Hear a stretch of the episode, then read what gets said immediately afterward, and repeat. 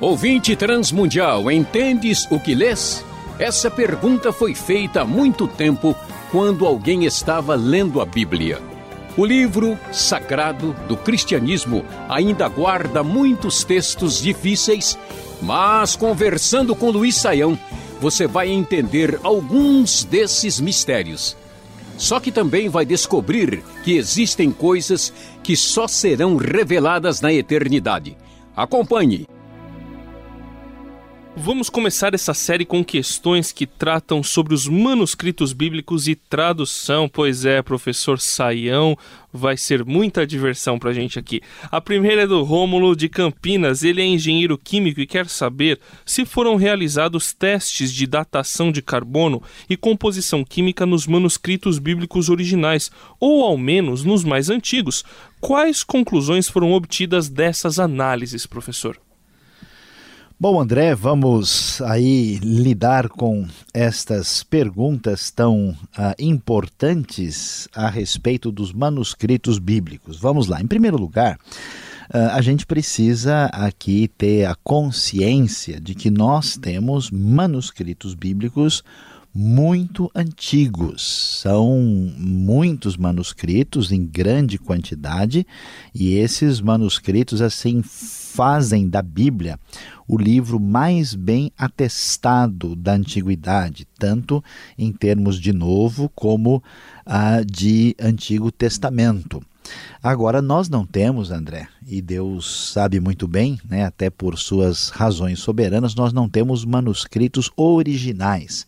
Temos até alguns muito próximos dos originais. E, apesar disso, a Bíblia seguramente é o livro da antiguidade que tem o maior número de cópias e tem o seu texto cientificamente aí mais bem comprovado em termos de preservação. Agora, é claro, em dias de hoje, com toda tecnologia disponível, nós temos sim né, o trabalho feito por diversos tipos de análise, e não só análise, por exemplo, que a própria arqueologia faz do material na camada onde ele é encontrado, análise paleográfica, inclusive de carbono 14. Por exemplo, os manuscritos do Mar Morto foi feita análise de carbono 14 e as conclusões foram que os manuscritos datam do ano 209 a.C. até o ano 80 depois de Cristo. Ah, em todos os que foram encontrados nós temos essa variação. Então, nesse sentido, podemos ficar tranquilo aí, né? A pergunta do Rômulo está devidamente encaminhada, que a análise técnica ah, e até sofisticadíssima está sendo aplicada aos manuscritos e está testando de fato a sua antiguidade. Vamos agora a uma pergunta que vem lá de Portugal. E essa pergunta diz o seguinte: Ainda existem hoje os manuscritos que os profetas escreveram, ou as cartas originais escritas à tinta pelo apóstolo Paulo, ou o que existem são várias cópias do original? Temos uma única versão definitiva do original da Bíblia nas línguas originais, em grego, aramaico e hebraico? Essa pergunta foi feita porque muitas religiões afirmam que a sua Bíblia é a única autêntica e há algumas que até têm versículos a menos, professor Saião. E aí, como resolvemos isso? Pois é, André, essa discussão precisa ser aí devidamente é, compreendida, né? Nós chegamos a mencionar inicialmente uh, que nós não temos os manuscritos originais, nem escritos por Paulo, nem por Pedro, nem pelos profetas. O que nós temos é uma grande quantidade de cópias.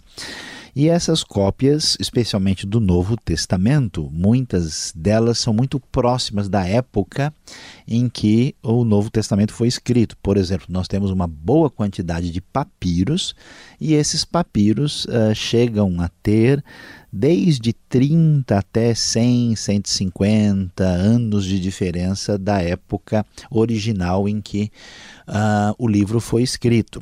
E além disso, nós temos cópias completas já aí feitas em pergaminho, né, que são aí códices completos como são chamados, que também aí são uh, cópias inteiras que são de 200, 200 e poucos anos depois do texto uh, original. E no Antigo Testamento nós temos aí é, é, o achado dos manuscritos do Mar Morto, que eram manuscritos mil anos mais antigos do que os manuscritos que a gente tinha anteriormente e que comprovou que o texto foi muito bem é, preservado. Né? Então, é, esses são os manuscritos que estão à disposição. O que, que acontece né, com essa questão de uma Bíblia, ah, vamos dizer, numa versão definitiva?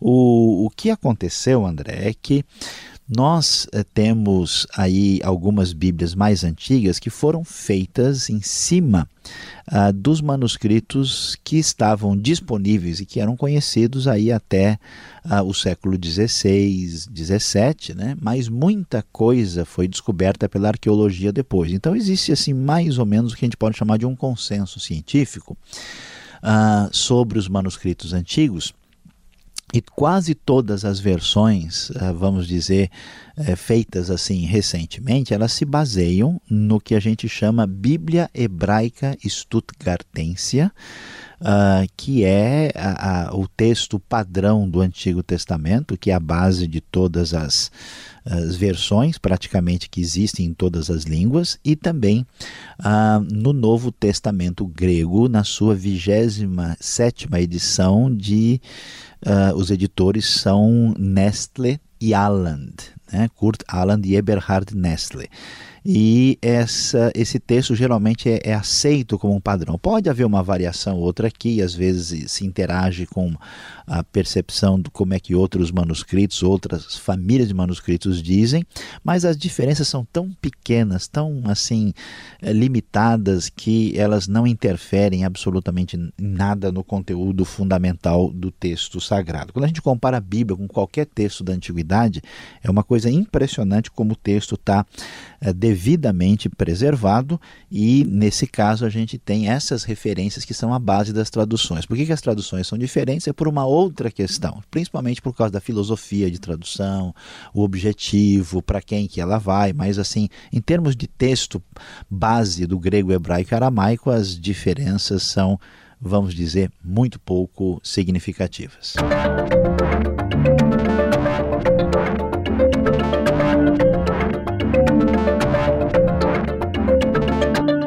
Temos mais uma pergunta que vem lá de Portugal. Atualmente existem muitas Bíblias em vários níveis de linguagem, até em linguagem popular, de fácil entendimento pelo povo. Esta, inclusive, foi uma das razões que influenciaram a reforma protestante, tornar a Bíblia acessível a qualquer pessoa. Só que, a pergunta diz: Será que esses níveis de linguagem da Bíblia, que são muito diferentes das Bíblias mais antigas, como a King James e a João Ferreira Antiga, retiram a espiritualidade, professor Saião? Bom, André, vamos uh, tentar lidar aí com a questão ligada à tradução da Bíblia. Né? O que, que a gente pode dizer? Veja, uh, hoje, quando nós lemos uma Bíblia de João Ferreira de Almeida antiga, ela nos parece assim formal, mas parece hoje. Né? No ano em que ela saiu, quando ela foi lida na época, não quer dizer que a linguagem fosse percebida como é hoje, né? Como a gente diz, né? Antigamente a gente falava vossa mercê, depois ficou vós ser, né? Depois você e, e, muita gente hoje fala se, né? Você vai, vou, né? Então a, a, mudança de linguagem não quer dizer que as Bíblias antigas, como King James ou, é, é, ou Ferreira de Almeida antiga, elas fossem, elas se tornaram antigas agora, mas elas não eram antigas antigamente, né? E a questão é, é importante ter uma tradução no numa linguagem acessível? Claro, porque o objetivo da Bíblia é comunicar a palavra de Deus. Né? Então, se eu falo a palavra madeixas e eu falo cabelo, as pessoas vão entender cabelo com muito mais facilidade. Então, nesse sentido, é importante. Agora, será que isso retira a espiritualidade? Não necessariamente. É possível fazer uma tradução de uma linguagem acessível que seja muito vulgar, cuja terminologia e linguagem acabe assim se aproximando do excessivamente popular. Mas é possível falar de maneira acessível, compreensível, sem cair na vulgaridade. E eu diria que uma boa tradução bíblica deve ser ao mesmo tempo acessível e respeitosa. Vamos finalizar com a pergunta da Ivânia. Existem versões contemporâneas da Bíblia acusadas de terem sido desenvolvidas por pessoas de caráter e moral duvidosa, que não condizem com o padrão cristão. Devemos rejeitar essas traduções e considerá-las contaminadas pelo pecado, professor? Bom, André, vamos aí lidar com a pergunta da Ivânia. Veja, ah, na verdade, Uh, é importante a gente dizer que toda vez que uma versão da Bíblia apareceu, sempre surgiu gente que criticou essa versão. Por exemplo, a famosa Bíblia, né, King James, a versão do rei Tiago lá da Inglaterra, quando ela apareceu, depois que ela surgiu, muita gente escreveu contra o rei, dizendo que ele tinha inclusive um caráter ligado à sexualidade muito duvidoso, houve muito questionamento. Né? Ah, quando o primeiro trabalho com o Novo Testamento grego surgiu, ele foi feito por um homem chamado Erasmo de Roterdã, que era humanista. Né? E aí muita gente levantou a questão: será que esse trabalho é confiável? Então, sempre vai haver uh, muita conversa uh, e muitas vezes pouca realidade. Então, o que, que a gente deve fazer? Primeiro, é ir atrás de informação fidedigna, porque muita gente diz alguma coisa uh, e aquilo não necessariamente é comprovado. É muito fácil né, alguém levantar um questionamento, mas o difícil é comprovar se as coisas são assim mesmo.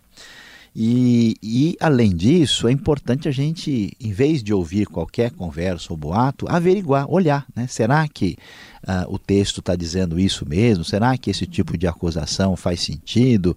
Será que é, essa, essa tradução. Deixa eu ler para ver. Se eu tiver conhecimento, se eu tiver informação e conhecimento, seguramente eu uh, vou ter condições de lidar com a coisa de maneira adequada. Existem traduções da Bíblia que são espúrias, que não são boas, que não são respeitadas linguisticamente, que são feitas por um, um grupo fechado de pessoas que não têm conhecimento de causa, mas só conhecimento, informação uh, e vamos dizer falta de desconsiderar né, os boatos e as conversas assim menos válidas é que vão nos dar condição de avaliar o texto que chega às nossas mãos. Este foi o programa Conversando com Luiz Saião. Produção e apresentação André Castilho e Luiz Saião. Locução Beltrão. Realização Transmundial.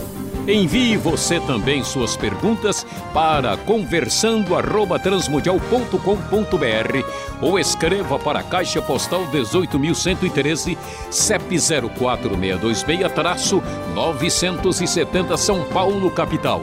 E até o próximo programa.